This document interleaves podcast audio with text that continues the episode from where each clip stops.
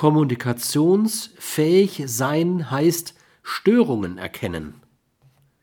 Wichtige Merkmale der Kommunikationsfähigkeit sind Kommunikationsstörungen werden vermieden, Kommunikationsstörungen werden erkannt, Methoden, Kommunikationsstörungen zu beheben, werden beherrscht